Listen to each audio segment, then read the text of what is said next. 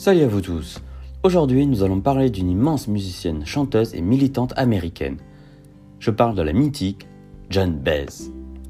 Elle a toujours délivré des messages de liberté, d'égalité et de paix dans ses musiques, en mixant musique folk et country. Sa voix s'élève aujourd'hui encore, sans rien avoir perdu de sa superbe.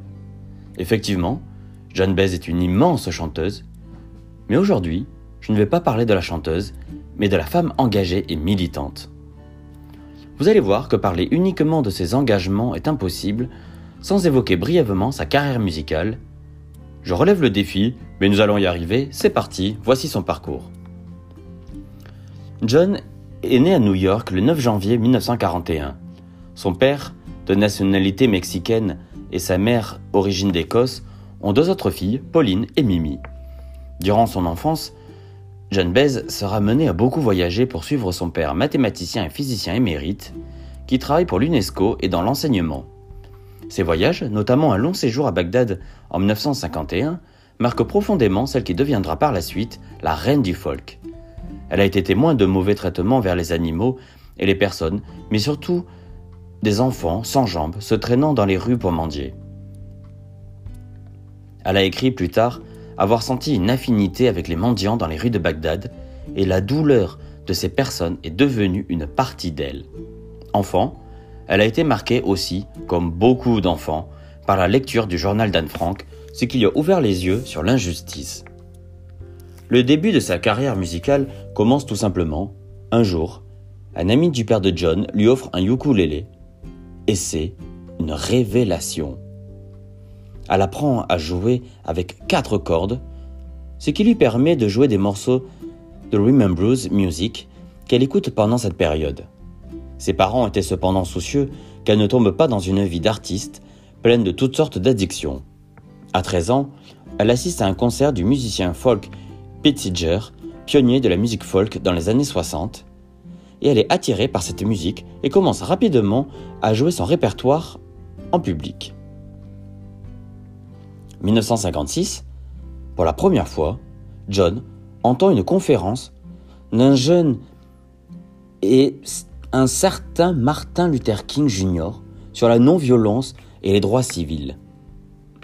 C'est sûrement à ce moment-là que son envie d'être une femme militante et engagée est née. La même année, elle achète également sa toute première guitare. Dès 16 ans, en 1957, elle s'était engagée dans son premier acte de désobéissance civile. Elle avait refusé de quitter la classe de son école de Palo Alto pour effectuer des exercices d'évacuation dans les abris anti-bombes en pleine guerre froide. Cet épisode lui avait valu une punition et un ostracisme de la part de la population locale qui la qualifie de communiste infiltrée. 1958, la famille Baez quitte New York et part s'installer à Belmont, dans la banlieue de Boston, car son père, Albert, acceptait un poste d'enseignant au Massachusetts Institute of Technology. Cet endroit, Belmont, est le centre de la scène émergente folk. John Baez se produit en public comme artiste de rue à Boston et aux alentours de Cambridge. John est diplômé du lycée Palo Alto en Californie en juin. Elle enregistre également un album de démonstration, mais ne parvient pas à susciter l'intérêt des dirigeants de maisons de disques et le projet est mis de côté. La vie de John est jalonnée par de nombreux engagements en faveur de mouvements sociaux et d'organisations humanitaires. Après Boston, elle tente sa chance à San Francisco, où elle enregistre en juin 1958 son album La Bamba. Un an plus tard, en 1959, elle sonne son premier concert au Club 47 à Cambridge à l'âge de 17 ans. Et ce qui est très amusant, c'est que les spectateurs vont immédiatement la surnommer la Vierge Marie Folk. Elle hésite alors à prendre un pseudonyme, mais a peur qu'on la critique d'abandonner son nom d'origine espagnole. Donc, elle opte finalement pour son réel nom. Malgré une audience confidentielle, elle est engagée deux fois par semaine pour 20 dollars le concert. Quelques mois plus tard, John et deux autres passionnés de musique folk enregistrent un album dans le sous-sol sous le nom de Folk Singer Round Havard Square. Quelque temps plus tard, John Baez assiste à un concert du musicien Bob Gibson qui l'invite en 59 à chanter en duo avec lui lors du festival de folk de Newport. La performance est saluée et amène la chanteuse à signer avec la maison de disques Vanguard Records, bien qu'elle ait été approchée par Columbia Records. John apparaît au Newport Folk Festival en 1960 en tant qu'interprète solo et fait ses débuts en concert à New York le 5 septembre. Elle rencontre rapidement le succès en tant que chanteuse et son premier album sort en 1960. Mais ce qui intéresse John Baez, ce n'est pas tellement la célébrité, mais bien la possibilité de diffuser ses opinions humanistes et politiques. 1961, John rencontre un certain Bob Dylan. Ça vous, ça vous dit quelque chose? Au Jardins Folk City en avril de cette année, après son apparition là-bas en première partie de, John Lee Hooker. Elle enregistre et sort également son deuxième album de Vanguard, John Baez Volume 2, et se lance dans sa première tournée nationale de concerts. 62. 1962. Alors que John s'implique de plus en plus dans le mouvement des droits civiques, elle organise la première de trois tournées de concerts sur les campus universités du Sud avec une politique stricte de non-discrimination pour le public. L'album John Baez in Concert sort en septembre et elle fait l'objet de la couverture du Time le 23 novembre 1962. 1963, John refuse d'apparaître et mène un boycott d'artistes très médiatisés de l'émission Hootenanny d'ABC TV en raison de leur interdiction de Pittiger, en raison de son activisme politique. 1963, 28 août 1963, cette date mythique. Elle se tient aux côtés de Martin Luther King à Washington avec son fameux et mythique discours I have a dream et chante We shall overcome, nous vaincrons, devant environ un quart de million de personnes lors de la marche des droits civiques à Washington aux côtés de Bob Dylan. John Baez in Concert, partie 2, est sorti et Square Record sort une, réédition non autorisée de Folk Singer Round Harvard Square. Revenons 30 secondes à cette chanson, We Shall Overcome. C'est une chanson de, de protestation tirée d'un vieux gospel de Charles Albert Tinley. C'était un pasteur méthodiste américain et un compositeur de musique gospel, intitulé au départ I'll Overcome Someday, Je vaincrai un jour, et paru pour la première fois en, en 1900. Il fut chanté comme hymne lors des marches du mouvement des droits civiques aux États-Unis. We Shall Overcome a pris de l'importance au fur et à mesure et devient un hymne pour beaucoup de personnes. J'ai presque envie de dire, malheureusement, après toutes les attaques et violences policières aux États-Unis, certaines personnes la fredonnent encore, sûrement pour leur donner de l'espoir. La chanson, ainsi que les chansons qui en découlent, ont été utilisées dans diverses manifestations à travers le monde. En 1964, John proteste contre l'implication des États-Unis au Vietnam en retenant 60% de ses impôts sur le revenu, le montant déterminé utilisé à des fins militaires. John poursuit également son travail de défense des droits civiques en participant à un concert bénéfice au Hollywood Bowl de Los Angeles, protestant contre la proposition 14 de l'État qui autoriserait le logement séparé. Et elle s'implique dans le Free Speech Movement de l'Université de Californie à Berkeley. Fantasy Record sort John Baez à San Francisco une sortie non autorisée de l'album de démonstration qu'elle a enregistré à l'adolescence en 1958 et elle demande une injonction pour bloquer la distribution. John fait à nouveau partie de la une du Newport Folk Festival et dirige un séminaire sur The New Music Folk à SLM Institute de Big Sur en Californie et voyage avec les Beatles lors d'une partie de leur tournée de concert aux États-Unis. En 5-6 ans, avec la maison de disques Vanguard Records, elle sort 9 albums avec des arrangements incroyables, des adaptations de poèmes, des textes de Rimbaud, des reprises de Bob Dylan. Entre autres. Un de ces albums est dédié à son mari, David Harris, un antimilitariste militant pacifique opposé à la guerre de Vietnam, comme elle. En 1969, son apparition au festival de Woodstock confirme bien sa notoriété internationale tant sur le plan musical que politique. 1965, en mars, John participe à la marche des droits civiques de Selma à Montgomery, en Alabama. Et en août, elle participe à une manifestation devant la Maison Blanche pour protester contre l'implication des États-Unis au Vietnam. En parlant de cette marche, de la marche civique, en parlant de la marche des droits civiques de Selma, pardon, je vous conseille de regarder le film Selma, réalisé par Ava DuVernay en 2014, retraçant le long combat de Martin Luther King. Vous verrez que cette marche pour la liberté et la victoire ne s'est pas faite sans risque. Peut-on dire, d'ailleurs, que ce film est quasi intemporel et d'actualité? Je vous laisse vous faire votre propre opinion, mais revenons à John. Militant aussi bien pour lutter contre les inégalités, la pauvreté ou pour le mouvement des droits civiques aux États-Unis, elle se voit affublée du surnom de Madone des pauvres gens.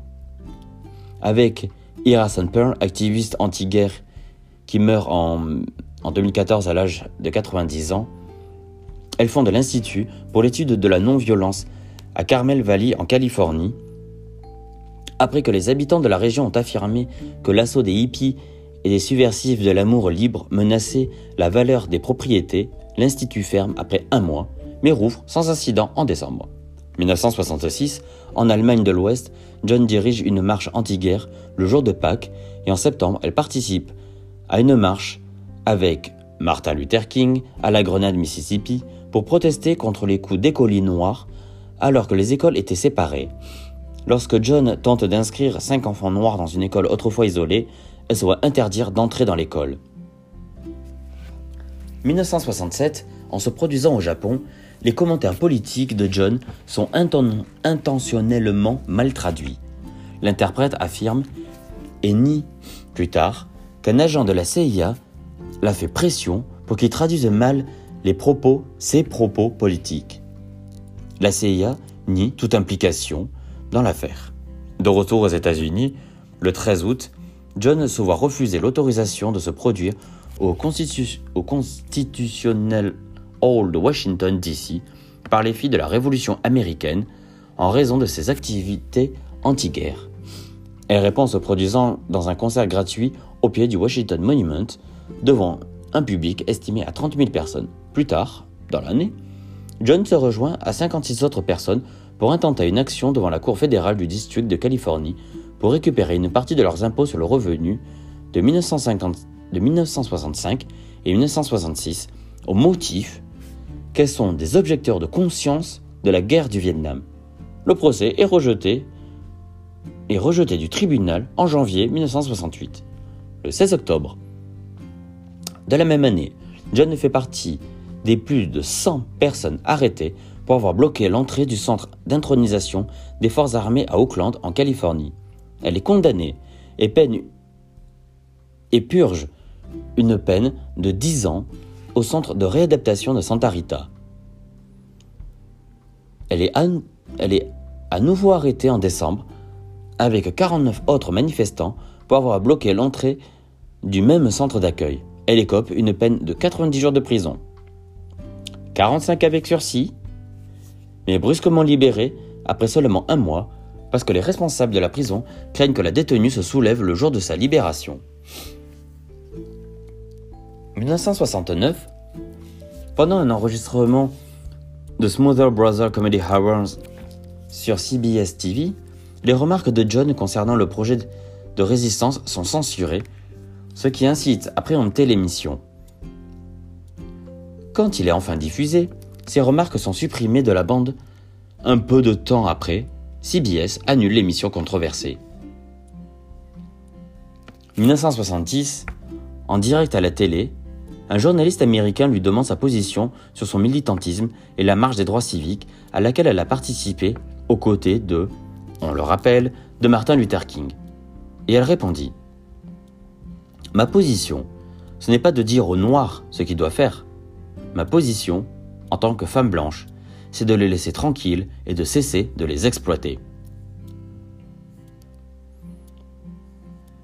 En 1971, le film le, le film Sacco et Vanzetti sort avec sa bande originale Here's to You, composée et écrite par John Baez et Ennio Morricone. Tout le monde connaît cette chanson. Vous allez, la, retrouver dans les prochains podcasts cette chanson. Vous allez voir, ça va vite vous dire quelque chose. Mais dans cette chanson, on parle de Nicolas et Bart. Mais qui sont-ils? Il s'agit en fait d'un hommage à deux anarchistes d'origine italienne, Nicola Sacco et Bartolomeo Vanzetti, qui furent victimes d'un scandale survenu dans les années 20 aux États-Unis. Les paroles de cette chanson, composées de quatre vers, répétés en boucle durant toute la chanson, sont inspirées par les mots de Bartolomeo Vanzetti au juge Tailleur. Je cite les paroles. Si cette chose m'était pas arrivée, j'aurais passé toute ma vie à parler au coin des rues à des hommes méprisants. J'aurais pu mourir inconnu, ignoré, un raté.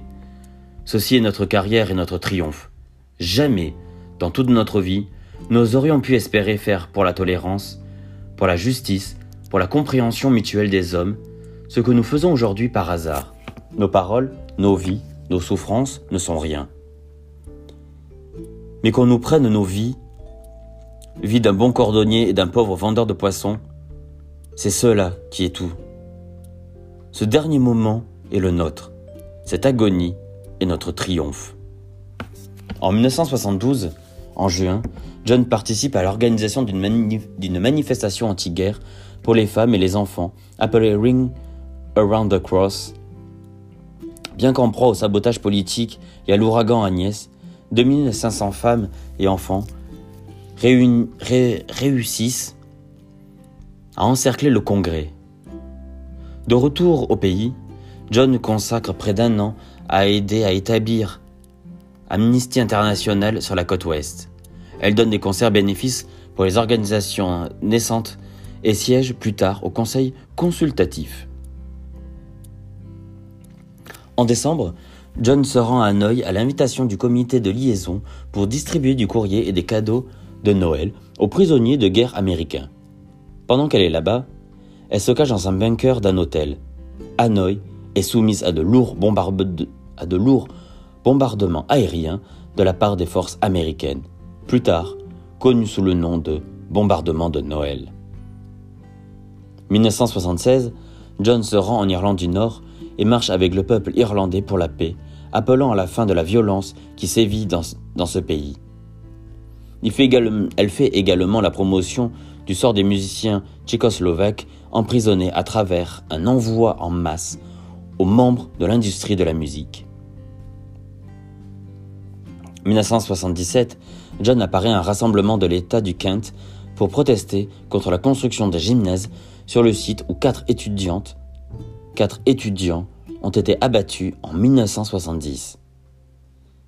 Lors d'une tournée en Espagne, elle chante Nonos moberan, we shall, we shall not be moved, en anglais.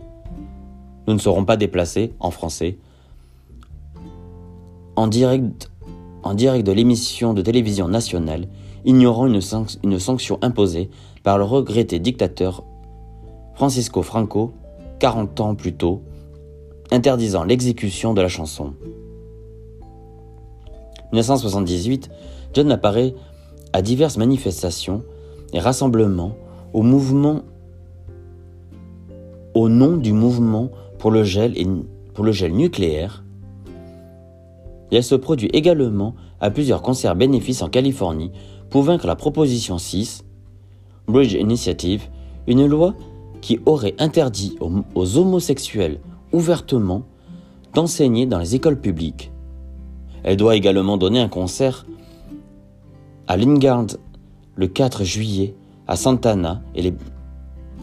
Santana et les Beach Boys, mais le concert est brusquement annulé sans explication par les responsables soviétiques. Malgré l'annulation, John se rend à Moscou et rencontre des dissidents, dont André Sakhanov et Yelena Bonner, leur apportant des messages et des cadeaux de leurs amis et parents aux États-Unis. John euh, porte plainte, bien évidemment, en vertu de la loi sur la liberté de l'information, pour obtenir les dossiers de l'Agence de sécurité nationale la concernant. Un juge fédéral ordonne tous les documents, à l'exception de deux paragraphes dans le rapport, publié en novembre.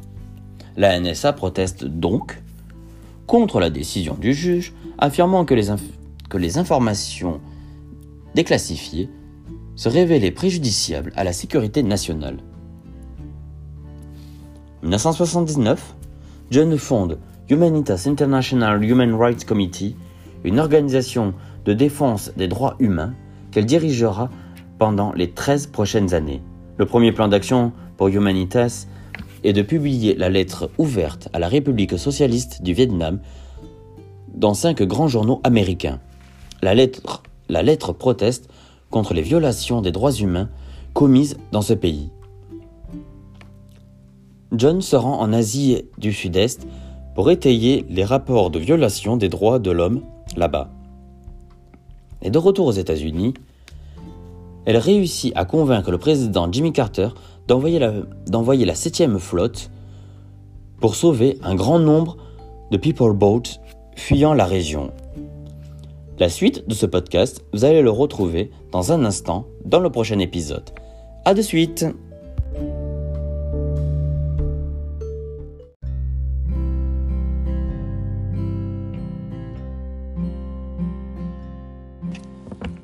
Nous voici dans la deuxième partie du podcast consacré à John Baez. On va continuer notre voyage. 1980, lors d'un autre voyage en Asie du Sud-Est, John aide à apporter de la nourriture et des médicaments dans les régions occidentales du Cambodge et participe à une conférence humanitaire des Nations Unies sur le Kampuchea à Cambodge.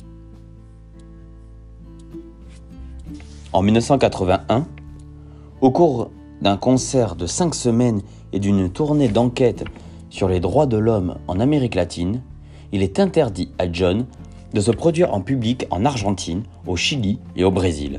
Pendant son séjour, elle fait l'objet d'une surveillance policière et de menaces de mort. Le pays du Nicaragua, en revanche, lui permet cependant de se produire. 1983, lors d'une tournée en France, John présente un concert gratuit dédié à la non-violence à Paris sur la place de la Concorde le 15 juillet en présence d'une foule estimée à, accrochez-vous, 120 000 personnes et elle reçoit le prix de la Légion d'honneur. 1984, l'American Civil Liberties Union porte plainte au nom de 15 organisations et 37 individus, dont John, contre la conservatrice Western Goals Foundation. Les plaignants accusent l'organisation d'avoir accédé illégalement aux bases de données du service de police de Los Angeles et aux fichiers de renseignement sur des organisations et des individus dissidents. La poursuite est ensuite réglée pour 1,8 million de dollars. En 1985, elle participe à beaucoup de manifestations musicales de solidarité notamment le Live Aid et des tournées Human Right Now organisées par Amnesty International. Mais Live Aid 1985, c'est le plus gros événement de l'histoire de la musique. Il a marqué les esprits par sa démesure. Il a été conçu à la base pour lever des fonds contre la famine en Éthiopie et plus discrètement la recherche et la lutte contre le sida. Parce que aide en anglais, ça veut dire sida.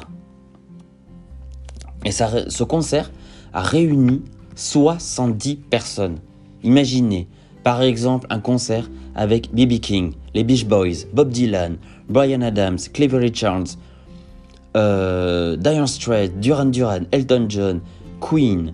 D'ailleurs, euh, une reconstitution surréaliste dans le film Bohemian Rhapsody, je pense que, que tout le monde a vu les Rolling Stones, Madonna, Neil Young, Paul McCartney, Paul Young, Phil Collins, Simple Minds, Sting, The Who, Tina Turner, U2, Wham, entre autres, et plein d'autres. Mais c'est surtout un, un double concert conjointement à Londres et en Philadelphie. Et à Philadelphie. L'événement a permis quand même d'amasser la somme de 121 millions de dollars. En 1987, John se rend au Moyen-Orient pour rencontrer et chanter pour le peuple d'Israël, de Cisjordanie et de la bande de Gaza.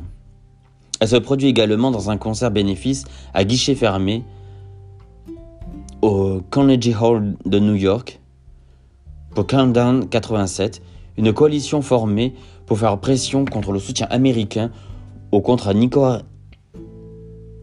nicaraguayen. Grâce à Humanitas, John et Bill Graham coproduisent un concert bénéfice pour le AIDS Emergency Fund à San Francisco. En 1988, John est une, artiste invitée spéciale de Human, Human Rights Now d'Amnesty International. Tournée de concert. Lors d'une tournée en Europe, elle dirige une marche aux chandelles à Rome le 28 juillet, demandant l'abrogation d'une condamnation à mort contre un adolescent américain. 1989, en mai, John se produit, en Tchécoslovaquie lors d'un concert auquel participent de nombreux dissidents de ce pays. Elle est plus tard créditée par le président Václav Havel, qui était présent au concert, comme ayant eu une grande influence dans la révolution de velours non violente qui a suivi. John reçoit également le prix du leadership de l'American Civil Liberties Union of Southern California. 1992, hélas, le Comité international des droits de l'homme Humanitas cesse ses activités après 13 ans de travail. 1993, à l'invitation de Refugees International et parrainé par la Fondation Soros, John se rend en Bosnie-Herzégovine, déchiré par la guerre, afin de contribuer à attirer davantage l'attention sur les souffrances qui y règnent. C'est la première grande artiste à se produire à Sarajevo depuis le déclenchement de la guerre civile. En octobre, John devient la première grande artiste à se produire dans un concert professionnel sur l'île d'Alcatraz, l'ancien pénitencier fédéral que tout le monde connaît à San Francisco, au profit de l'association Bread and Roses. 1994, elle se produit au Kennedy Center Honors Gala à Washington DC en l'honneur de Pete Seegers. Avec Janice Ryan, John se produit pour l'événement de collecte de fonds Fights the Rights au National Gay and Lesbian Task Force de Los Angeles. 1999, John et Bonnie Reitz visitent la militante environnementale Julia Butterfly Hill dans le séquoia de 200 pieds. 200 pieds, c'est environ, environ 60 mètres, nommé Luna, à plusieurs centaines de kilomètres au nord de San Francisco, pour encourager pendant son séjour de deux ans à protéger, l'arbre de l'industrie forestière. 2006, en juillet, John est honoré par le Legal Community Against Violence, un centre juridique d'intérêt public dédié à la prévention de la violence armée. En octobre, John se rend en République tchèque pour rendre hommage à Václav Havel lors de la conférence annuelle de Forum 2000. 2008.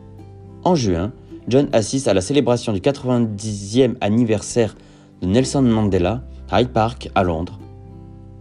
46 664 tickets vendus. Est-ce que ce numéro, ce chiffre vous parle? Normalement, pour ceux qui habitent en Afrique du Sud, ça leur parle terriblement. Et surtout Nelson Mandela, ça lui parle terriblement. Tellement que ça a été son numéro de détention. 2009, en janvier, John se produit lors de la première inauguration présidentielle de Barack Obama et se produit au bal de la paix. 2010, à 69 ans, elle, est invitée à la Maison Blanche par le président Barack Obama pour commémorer la lutte des droits civiques. 2011, en, février, non pas en janvier, mais en février, John reçoit le prix 2011 de la Folk Alliance International Ellen Westman pour l'ensemble de ses réalisations et le 18 mars 2011, elle reçoit un hommage d'Amnesty International pour ses services rendus à la cause des droits de l'homme. Un prix porte désormais son nom et sera décerné à une personne ou une œuvre en faveur de l'avancée des droits humains. Je cite une de ses citations, un de ses discours, mythiques discours, lors de sa remise de prix.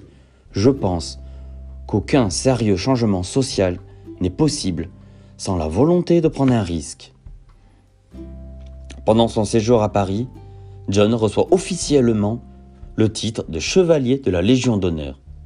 En 2015, en mai, John reçoit le prix d'ambassadeur de conscience d'Amnesty International, la plus haute distinction décernée par l'organisation à ceux qui font preuve d'un leadership exceptionnel dans la lutte des droits humains.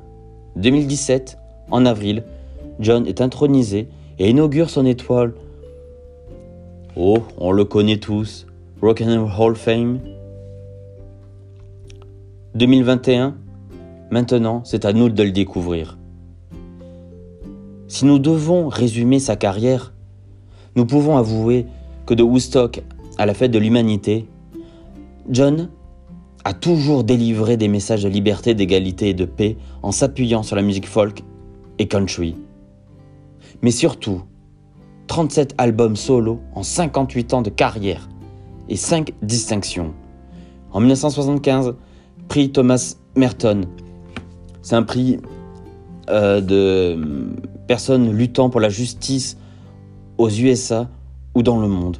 En 83, chevalier de la Légion d'honneur, mais reçu officiellement en 2011, comme je vous l'ai dit tout à l'heure. En 2007, Lifetime Achievement Award, prix honorifique pour l'ensemble de sa carrière lors des 49e cérémonies des Grammy Awards. 2010, Ordre des Arts et des Lettres en Espagne. 2015, prix ambassadeur de conscience décerné par, par euh, l'OMG Amnesty International pour ses 40 ans de collaboration. Et en 2011, cette année, Kennedy Center Honor Prize, un prix honorifique pour l'ensemble de sa carrière. À 80 ans, John Baez est vraiment une grande dame. Elle reste la figure pour la lutte des droits humains. Témoin, mais surtout actrice de son temps, elle lutte contre la, contre la ségrégation raciale qui continue de se développer tout au long des années 60. Un combat qu'elle mènera de nouveau dans les années 80 en s'élevant contre l'apartheid en Afrique du Sud. Un jour, elle avait, dit Vous n'avez pas le loisir de choisir quand et comment vous allez mourir. Vous pouvez toutefois décider comment vous allez vivre. Des propos qui donnent toute l'étendue du personnage, une artiste qui combat les inégalités politiques et sociales.